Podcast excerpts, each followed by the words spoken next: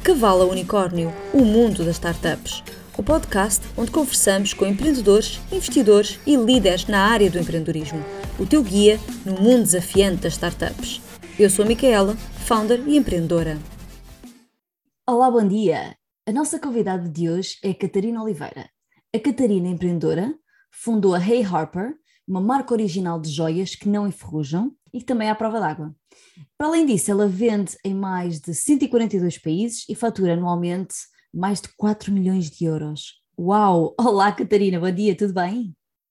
Olá, tudo bem? Estou ótima, estou super curiosa para saber um bocadinho mais sobre a Hey Harper. Sei que a criaste em 2018, hum. portanto, podes-nos contar um bocadinho como é que começaste um negócio no Instagram que hoje já fatura mais de 4 milhões de euros por ano? Então, basicamente, uh, nós, eu fundei a Harper uh, há quatro anos atrás. Uh, basicamente, eu, tava, eu não estava a trabalhar nesse momento, tinha saído do, do, da empresa onde eu estava e estava um bocado entediada e, portanto, comecei a fazer simplesmente joias em casa e pensei porque não uh, colocá-las à venda no Instagram uh, e eu acho que o que foi interessante desde o momento zero foi que toda a minha audiência era internacional, portanto obviamente que também escrevi sempre tudo em inglês e toda a minha comunicação era sempre em inglês, mas uh, quer dizer, eu, eu, criei o website e o Instagram, portanto eu vendia nos dois lados, mas desde o momento zero que eu comecei logo a ter vendas internacionais.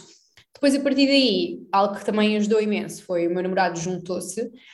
e, e, a especialidade dele, e é o que ele faz hoje na ARPA, ele é responsável por todo o departamento de e-commerce, é a parte toda da aquisição, ou seja, nós desde o momento zero que temos advertising uh, nas redes sociais, uh, social media, e portanto desde esse momento uh, que fizemos as coisas já de uma forma relativamente, ou seja, éramos extremamente amadores, como era óbvio, mas já tínhamos essa parte uh, desde o momento zero e eu acho que isso foi determinante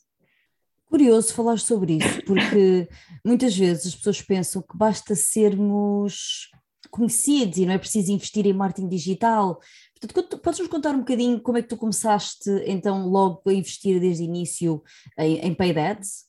Claro, basicamente fazer isso é muito mais complexo do que fazer uh, patrocinar posts no Instagram, ou seja, uh, isto tem um nível de complexidade, existe toda uma ferramenta, no, eh, assim, eles, uh, o João e o departamento é melhor do que eu para falar disto, mas assim, rapidamente em high level, ou seja, existe toda uma plataforma que o próprio Facebook providencia, em que se gera tudo, existe bastante análise por trás, existem vários momentos do funil que são trabalhados, portanto, é muito mais complexo do que fazer um paid post. E, e pronto, e obviamente que os resultados são bastante diferentes. Uh, e, e, para nós é determinante, porque, ou seja, se nós não fizermos isto, nós não trabalharmos uh, uh, redes sociais com paid advertising, é muito difícil chegarmos ao, à quantidade de pessoas que chegamos hoje, porque ainda por cima com o algoritmo hoje do Instagram é muito, é muito improvável que consigamos atingir a dimensão mesmo que sejamos pessoas desconhecidas. Ou seja, óbvio que mesmo pessoas conhecidas têm a sua rede de contactos e já têm a comunidade, mas mesmo assim, para uma forma ótima de conseguirem expandir essa comunidade é um, pronto, fazer para advertising como deve ser, como pessoas especialistas no assunto. Faz-me todo sentido, eu sou de marketing, portanto percebo perfeitamente o que estás a dizer. Eu gostava que me falasses um bocadinho da Hey Harper, ou seja, o que é que tu tinhas em mente quando a criaste? Olha, para ser honesta, absolutamente nada, porque eh, porque basicamente foi uma coisa extremamente orgânica, ou seja, uh, eu comecei a fazer peças, uh, as peças eram todas em aço inox, portanto eu, eu própria tinha esse drama que irritava-me solenemente comprar peças que depois, mais tarde ou mais cedo, perdiam a cor, que eu adorava e que eu sabia que tinham a usá-las com bom uso, duravam uma semana ou duas, literalmente, é tipo, como é que é possível? E então eu comecei uh, a puxar para este lado, desde o momento zero, comecei a puxar para este lado organicamente do waterproof. E começou a ter uh, uma, as pessoas começaram a adorar esta ideia, ou seja, no início até foi relativamente difícil fazer as pessoas acreditar, portanto é uma coisa que nós trabalhamos muito, reviews, uh, testemunhos, por aí fora, as pessoas ficam tipo, como é que é possível não haver ou terem sido os primeiros a ter waterproof jewelry, nem sequer fazia, uh, para as pessoas nem sequer fazia sentido, não é? Quer dizer, tiveram uma vida inteira a comprar uh, peças que elas sabiam que iam perder a cor ou não ficar oxidadas ou o que seja, portanto até foi relativamente difícil, mas despertou muita curiosidade nas pessoas e nesta fase inicial eu até sinto que houve pessoas que foi tipo, ok, vamos experimentar, vou experimentar e depois logo ver se gosto ou não. Um, e, e, pronto, e despertou bastante curiosidade, o que foi interessante, principalmente quando somos uma marca pequenina, temos assim um fator diferenciador, ou seja, não foi uma coisa que eu tivesse logo em mente quando criei a, a Arpa, porque, again, foi uma coisa super espontânea, uh, mas eu, comecei, eu percebi que, que começou a resultar e pronto, depois a partir daí que tornou-se, obviamente, o meu principal foco, mas foi uma coisa muito progressiva e eu acho que o que ajudou nesta fase inicial também foi ter descoberto este, este ângulo que depois foi, que foi, uh, que está desde o momento zero e que escalámos até hoje. Hoje já acrescentámos, para além de ser o waterproof jewelry, já temos muita parte trabalhada de sweatproof, ou seja, muito aplicada também a, a pessoas que fazem desporto. Já são, são várias uh, declinações que estamos a fazer. Acho isso interessantíssimo, mas a maneira como tu falas da criação da Hey Harper parece que foi fácil. Tenho quase a certeza ah, que houve imensas dificuldades. Podes-nos contar um bocadinho que dificuldades é que tu encontraste? Ou seja, é, é, eu falo da Harper que parece, eu percebo que parece, não, mas nós passamos uh, momentos muito difíceis e passamos, quer dizer, um, ainda hoje, porque, ou seja, nós estamos a fazer muita coisa pela primeira vez nas nossas vidas, e, e, enquanto empresa, portanto, falhamos imenso, ou seja, coisas que funcionaram mal no início. Uh, olha, na, em perspectiva de negócio, foi falta de controle de margens, por exemplo, que é uma coisa que, uh, ou seja, não se trata só de vender, vender, vender, temos de ter super bem controlado um, qual é a margem que estamos a ter, ou seja, quais são os nossos custos de, de aquisição, qual é o custo da matéria-prima, por aí fora, porque houve uma altura nos primeiros meses que era tipo, onde é que estava, onde é que está o dinheiro, não é? Ou seja, vendemos e, e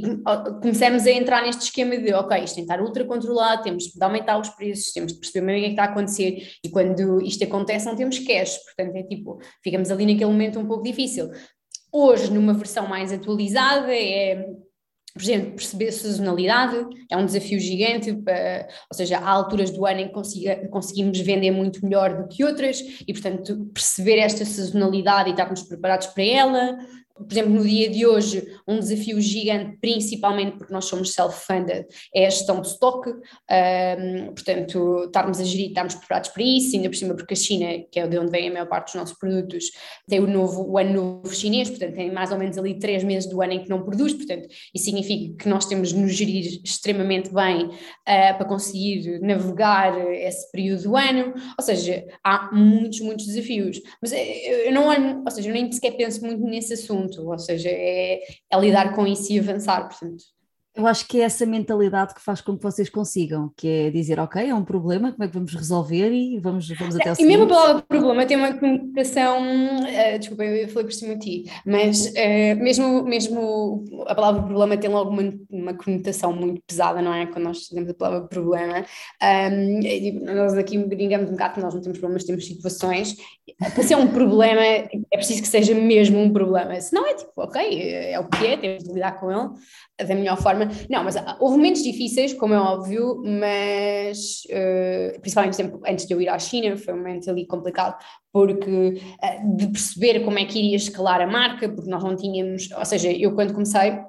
eu fazia, as, eu fazia as próprias peças, mas eu percebi rapidamente que se eu quisesse escalar, tinha de arranjar parceiros que fizessem isso por mim, porque é, é, demorava um tempão fazer aquilo, portanto, nós, e também não era uma coisa que, que eu achasse que era um valor acrescentado no produto ele ser feito todo à mão, ou seja, nós somos um price point mass market, não, nós não somos uma luxury brand, portanto, o valor da mão de obra não era por aí, portanto, uh, ir à China uh, foi fundamental para perceber como é que eu iria escalar para o próximo passo, porque não estava sempre limitada uh, à produção à, minha capacidade de produção. E portanto, ou seja, são tudo coisas que uh, hoje em dia já parece que foi tudo estrada, mas olhando para trás foi tipo meses a pensar como é que ia resolver os problemas. Ainda falando do teu crescimento, acho que já deste aqui umas luzes de que percebeste rapidamente tinhas de passar para handmade por ti para parceiros, neste caso na China, mas o que é que mais tiveste de fazer, ou seja, que tipo de alterações ou até decisões tiveste que tomar para passar de um escritório que era em tua casa para um escritório com mais de 20 pessoas? Olha, eh, é assim, a primeira coisa que eu fiz, não foi a primeira coisa, mas eh, foi das coisas mais importantes que eu fiz, foi, um, ehm, e que mudou completamente o rumo, foi definir objetivos. Ou seja, um, ehm, quando, nós não temos, quando nós não temos uma empresa ou não temos um negócio ultra estruturado, com 20 e tal pessoas, em que de facto é uma coisa já de uma dimensão diferente, tendemos a descurar um bocadinho isso, os objetivos, e estar super organizados e planeados. E eu notei um crescimento gigante quando uh, nós, para aí, quando eu digo nós, digo eu e o meu namorado, quando nós estávamos, sei lá, para aí três, seis meses de Hey Harper, quando nós temos, porque depois não estamos ali sempre no mesmo, não é? Porque é que nós não estamos a vender mais? Porque é que nós não estamos a vender mais? Mas o que é que queremos vender mais? Quanto, quanto mais queremos vender, não é? Para onde é que queremos ir? Não, não pode ser só vamos vender o máximo que for possível, porque isso não é nada. Quer dizer, o máximo que for possível, o quê? Satisfazemos por uh, no, mês,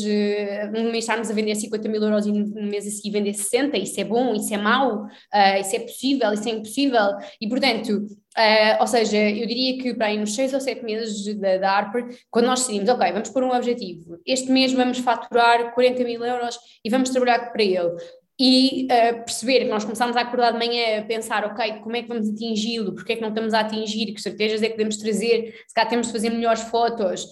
se calhar precisamos lançar produtos novos, temos de contratar, contactar novas influencers. E, portanto, uh, e ok, e atingimos o objetivo, então quanto é que vamos fazer no próximo? Ok, se calhar vamos crescer mais 50% e fazer isso desde o momento zero,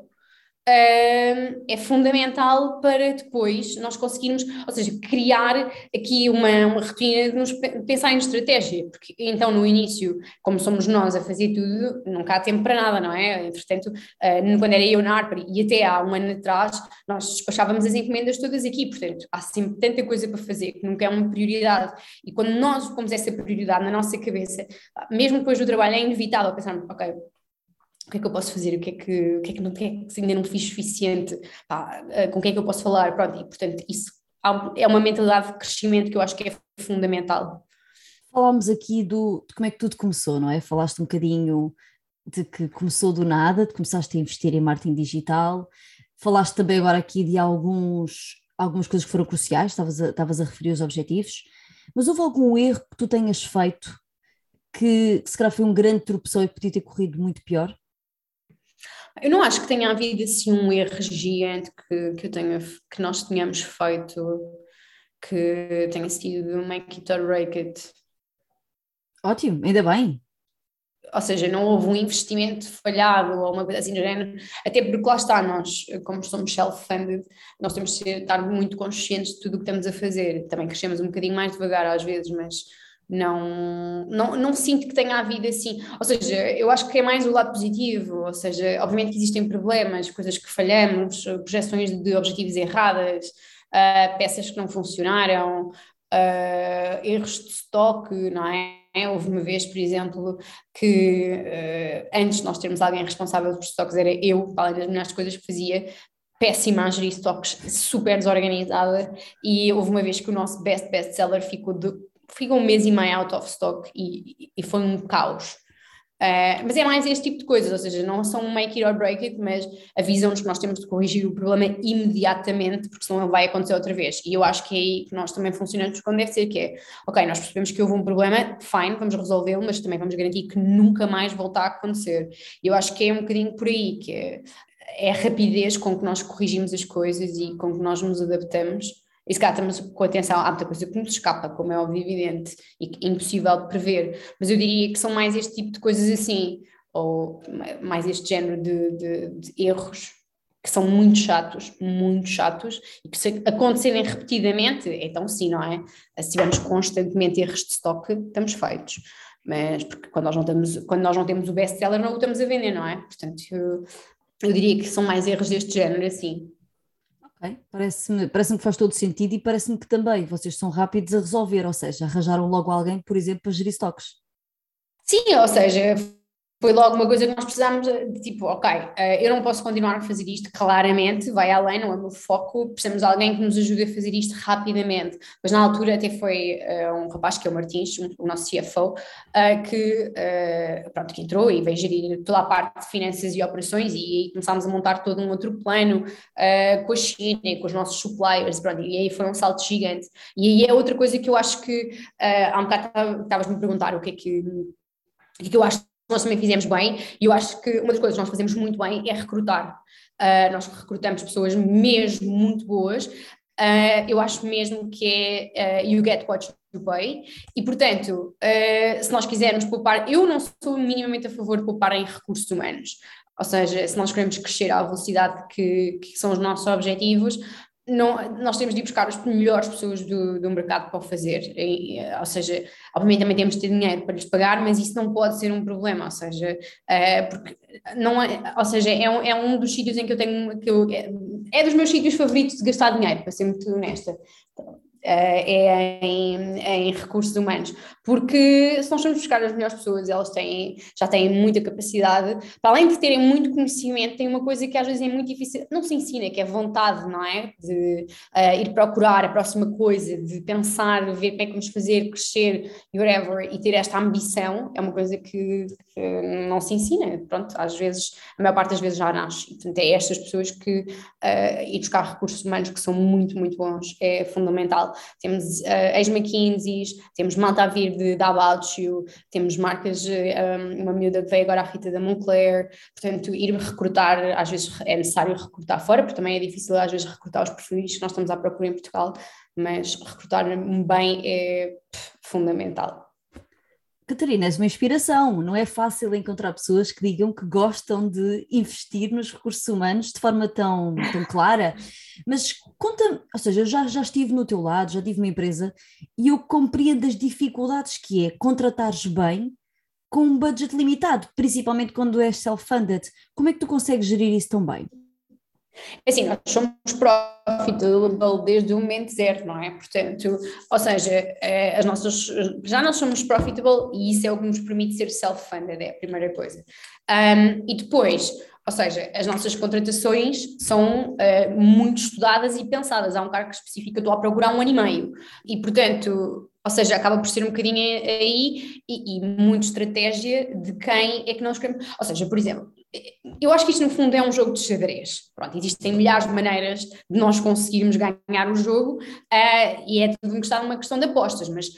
da minha visão e como nós fazemos na ARPA é muito, ok, no início tivemos muito tempo em que nós só tínhamos duas funções, que era despachar encomendas e vender, ah, e tudo o resto temos de nos desenrascar. Querem fotografias, temos de ser nós a organizar o photoshoot, não há dinheiro para, para contratarmos outras pessoas. Designers, ok, uh, vamos buscar o melhor benchmark do mundo e tentar imitar os melhores, uh, os melhores casos. Ou seja, as contratações são muito pensadas, não é uh, vamos contratar qualquer pessoa, e eu acho que uma das coisas também muito positivas na Harper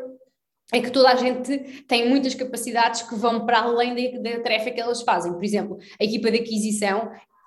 é muito boa designer, apesar de eles não terem qualquer tipo de formação em design, eles são muito bons nisso também, e isso permite, por exemplo, ainda não termos contratado um designer, que é logo um perfil que eu acredito que mais tarde ou mais cedo, pronto, estou à procura dele, mas o que eu quero dizer com isto é, uh, há muitas das coisas que uh, para recrutarmos o cargo é preciso que ele seja mesmo necessário. E muitas das vezes uh, estamos ali todos a tentar uh, gerir e fazer o nosso melhor e que, ok, agora vamos fazer o melhor photoshoot que, que tivermos dentro das nossas capacidades. Ok, já não está a dar mais, nós precisamos mesmo contratar alguém e, e é só nesse momento é que nós então passamos para o recrutamento. E portanto é um bocadinho por aí. E no início durante muito tempo era o que eu estava a dizer, nós, não, nós só tínhamos duas funções, que era uh, despachar encomendas e vender. Tudo o resto era um bocado eu que fazia os photoshoots em minha casa, uh, no meu terraço, com a, a irmã de uma das minhas melhores amigas, era, foi a nossa modelo durante séculos, e portanto foi um bocado por aí, uh, ou seja, é aquela mentalidade de, ok, temos um budget apertado e fazer o melhor a conseguirmos. Quando não dá mesmo mais, ok, nós precisamos mesmo desta pessoa, pronto, então aí vamos recrutar. E se vamos recrutar, vamos recrutar a melhor que existe. É essa a minha visão. Gosto, gosto muito. Falamos do início e agora gostava de falar do crescimento. Eu sinto que uma das principais, sinto e dizem que uma das principais dores das startups é venderem nos Estados Unidos. Ou seja, quem está fora dos Estados Unidos sente uma grande dor em ir para lá e vice-versa. Também já falei com startups dos Estados Unidos que têm uma grande dor em vir para a Europa. E eu sei que um dos teus principais mercados são os Estados Unidos e o outro é o Reino Unido, e até tens centros de distribuição em cada um dos países. Consegues nos contar uhum. como é que tu fizeste este passo? Ou seja, como é que tu geres esta complexidade de centros de distribuição e de teres como principais mercados mercados que estão longe de ti? Pronto, portanto, uh, aquilo que.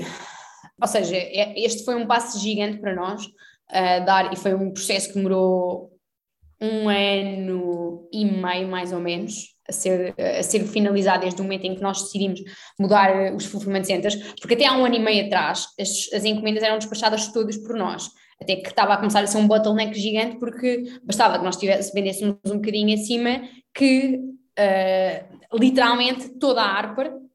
tinha de despachar uh, encomendas independentemente do cargo que as pessoas tivessem. Uh, ou seja, literalmente, nós tínhamos escalas, houve um período, principalmente naquela altura do Covid, se houvesse um membro ou a, a, a malta à volta a ficar com Covid, ficávamos 100 pessoas, portanto,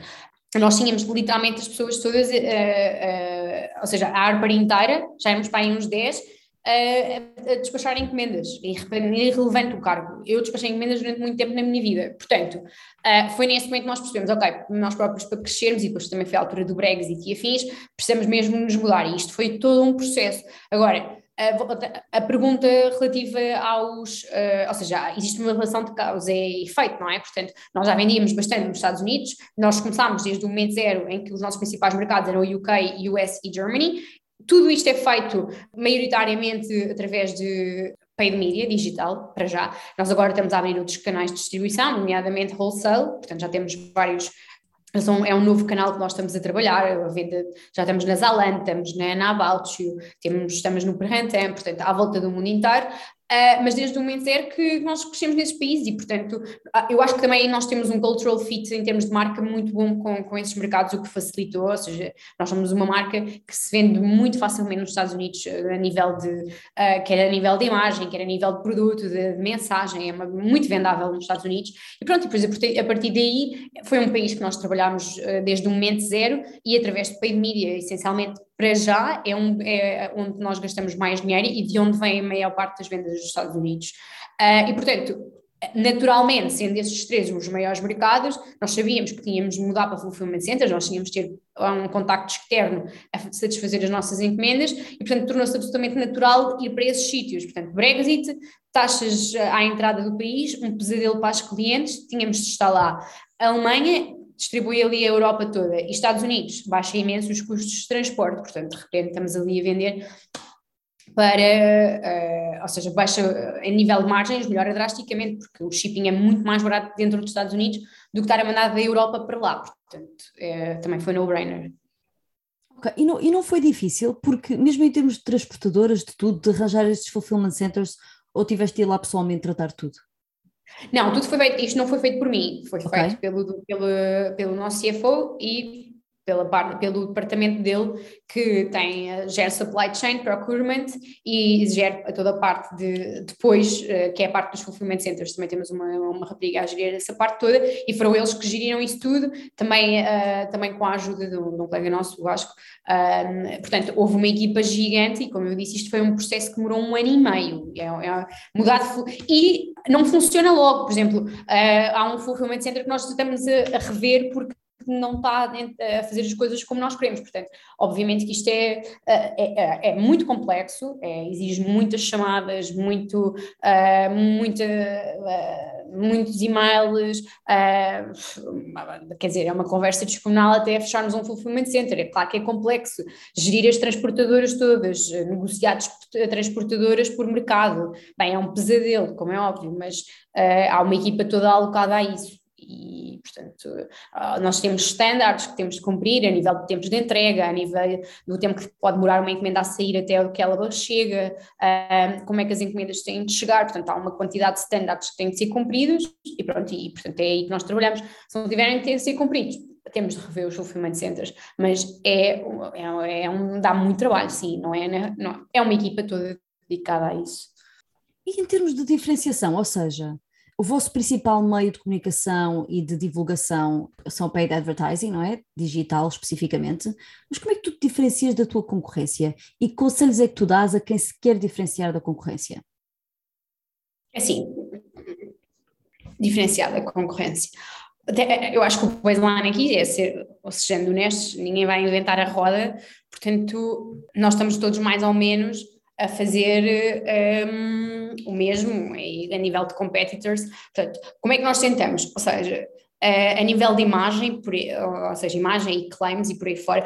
Ou seja, enquanto marca, uma das coisas que nós fazemos é preocupamos-nos bastante com o design. Portanto, a primeira coisa é, nós temos alguém, no nosso caso, que faz sentido, que é um departamento de design especialista, que é, são dois designers um, que uh, fazem a parte toda do, dos produtos, nós acreditamos que trazer produtos diferenciadores faz parte da experiência de luxo que nós queremos oferecer, ou seja, não é só uma questão daquilo que está a acontecer no mercado, é mesmo desenvolver produtos de design uh, nossos e que sejam diferenciadores. Portanto, a primeira coisa é pelo produto, faz-nos sentido investir em produto. Depois é tentar evitar aquilo que é um blending, ou seja, uh, as nossas marcas, a nossa marca e os competitors parecerem todos iguais, que é fácil isso acontecer, principalmente em social media, não é? Uma pessoa tira um logo e mete outro logo qualquer, com, as, as marcas estão muito parecidas. Um, e aí também tentamos evitar um bocadinho, que é, ok, vamos tentar desenvolver conteúdo que as pessoas, ao olharem, consigam perceber mais ou menos uh, que se está a tratar da hardware. Pronto, e depois a partir daí, quer dizer, a nível de mensagem, o tipo de target, andamos todos mais ou menos à volta do mesmo, mas uh, tentamos, uh, é um bocado por aí, ou seja, tentar que existe um bocadinho, alguma mensagem um pouco diferente, ou tentar mudar um bocadinho o target, introduzir novas categorias que os nossos competitors não estejam ainda a explorar, Uh, por exemplo, uma das coisas que os nossos competitors fazem muito é ter uma linha de fine jewelry, por exemplo. Nós vamos lançar uma, uma categoria completamente nova este mês, em setembro, que nenhum dos nossos, que eu posso avançar, que são relógios, portanto, uh, que nenhum dos nossos competitors explora. Portanto, é já um produto que um, vai trazer algum nível de diferenciação à marca. Pronto, e portanto é por aí. É, fazer bastante análise e perceber o que é que, por onde é que nós podemos ir. Às vezes é por produto, outras vezes é por imagem, outras vezes é por mensagem. Pronto, há milhares de formas de nos diferenciarmos. E quais são os vossos planos para o futuro, para além deste lançamento de uma nova categoria? O que é que mais podes dizer? Ou seja,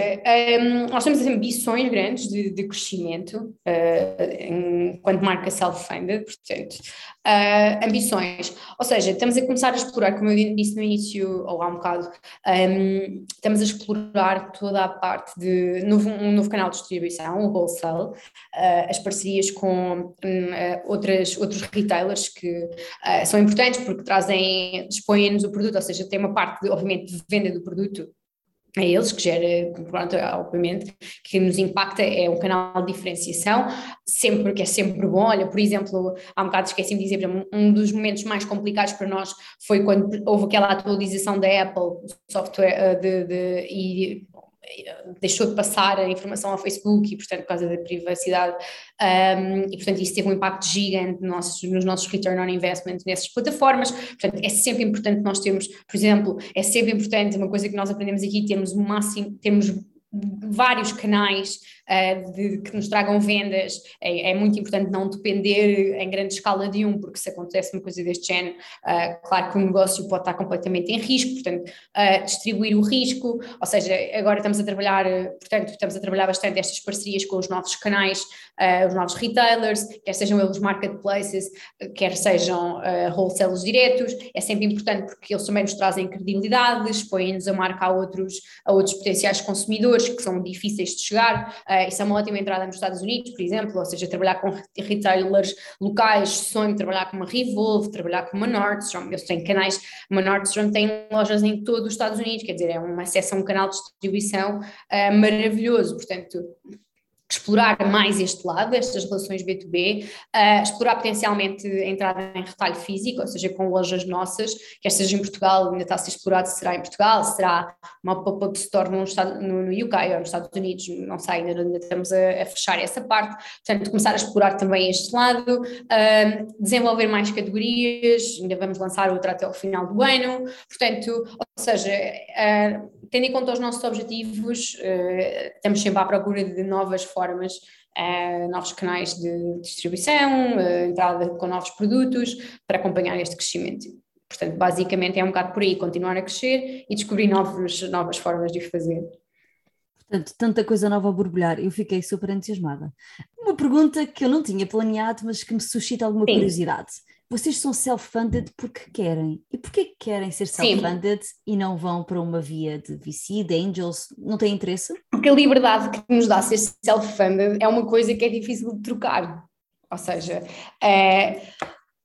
ter a liberdade de fazer o que nós quisermos, quando nós quisermos, é uma liberdade que tem um preço muito elevado. Portanto, obviamente, se nos pusermos a abrir lojas, uh, é, é, muito provável que nós precisemos de, de levantar capital, porque não há.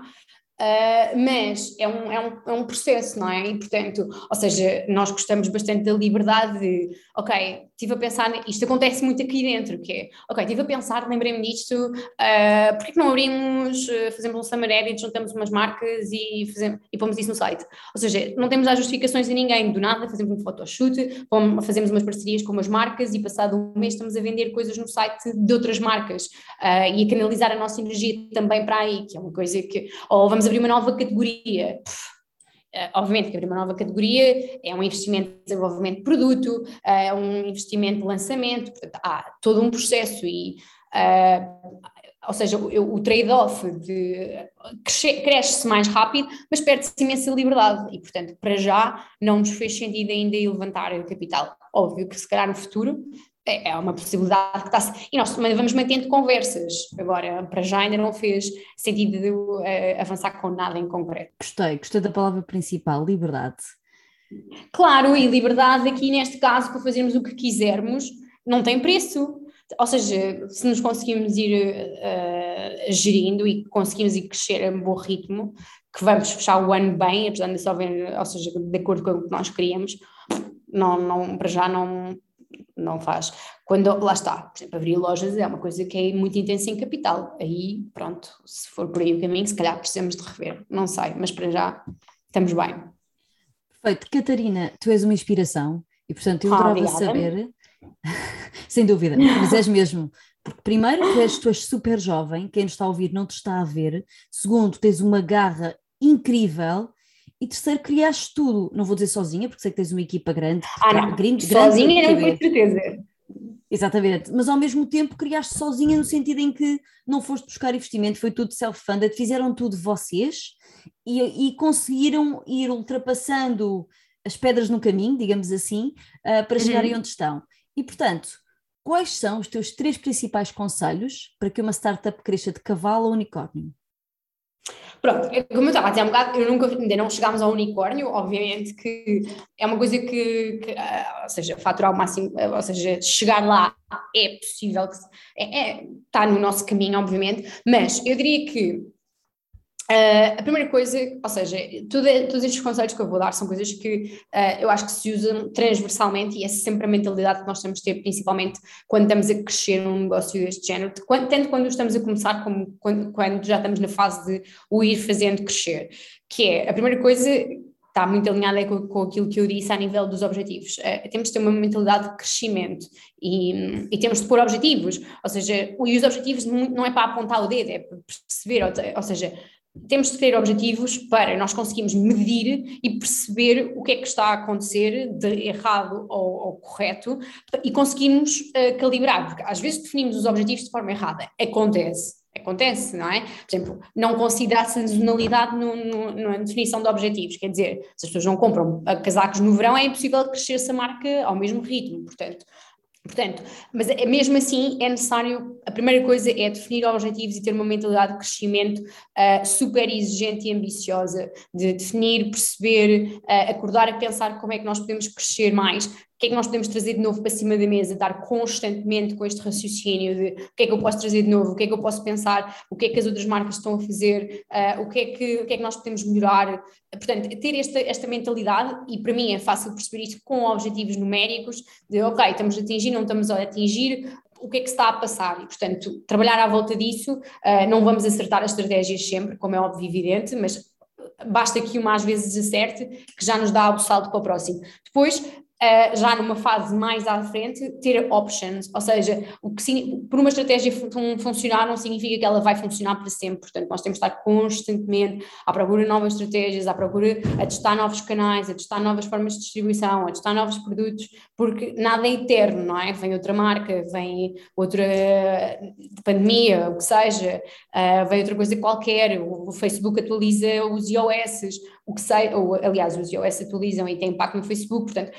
é, é preciso termos opções e é preciso estarmos constantemente focados nisso, uh, nas opções. E depois, um, é que diria mais? Investir em bons recursos humanos. Ah, um, é fundamental, eu diria que é fundamental para o nosso, é fundamental para o nosso crescimento, investir em pessoas, ir contratar as melhores pessoas do mercado, uh, se não vier cá em Portugal, contratar lá fora, uh, portanto é fundamental e é que eu diria mais que é assim relevante, já disse três, mas havia outra coisa qualquer que eu tinha para dizer, já não sei. Ah, e, e, e isto aqui é importante, já sei, ir, um, ou seja, eu sou bastante tranquila,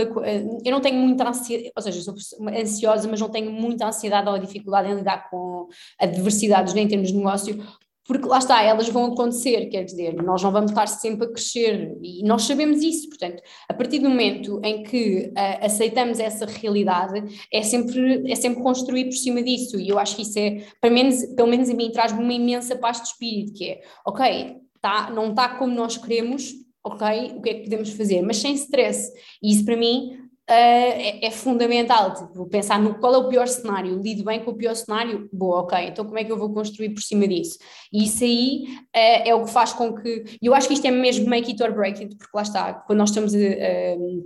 numa, numa, criar uma empresa destas, eu, eu às vezes digo tipo 4 anos parecem 20, uh, um ano acontece tanta, tanta coisa, ora está bem, ora está mal, ora começamos o ano péssimos, ora do nada fazemos uma coisa que funciona e duplica, e portanto estamos sempre neste, é tão intenso que nós temos de viver as coisas com calma e uh, pronto, estar conscientes disso, e para mim essa aprendizagem eu gosto de partilhar porque pá, no início era um stress e, e eu aprendia, ok, eh, não vai ser sempre ou seja, há fases más, mas depois, se nós trabalharmos para elas, elas conseguimos deblá-las. E, e, pronto, basicamente eu diria que é, que é isto. Acho que estas são assim as coisas principais que eu tenho. Catarina, obrigada. Mas estás-me a deixar o bichinho outra vez, que é o que é que vem a seguir, porque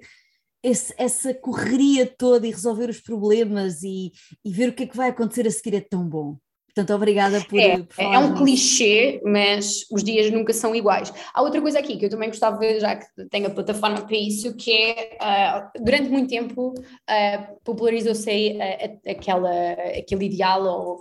aquele lifestyle de que trabalhar só horas sem fim. uma das coisas que eu sou absolutamente contra é isso, e eu acho que toda a gente precisa descansar, tirar os seus dias de férias, fazer coisas divertidas, sair a horas do trabalho, e isso é uma coisa que acontece aqui muito na ARPA, quer entre mim, quer acho que toda a gente, nós temos uma flexibilidade gigante, às sextas-feiras só se trabalha até às duas e meia, portanto, esse tipo de coisas, um, porque as pessoas precisam descansar, não é? Para ter alguma clareza, essa ideia de que se precisa trabalhar uh, 14, 15,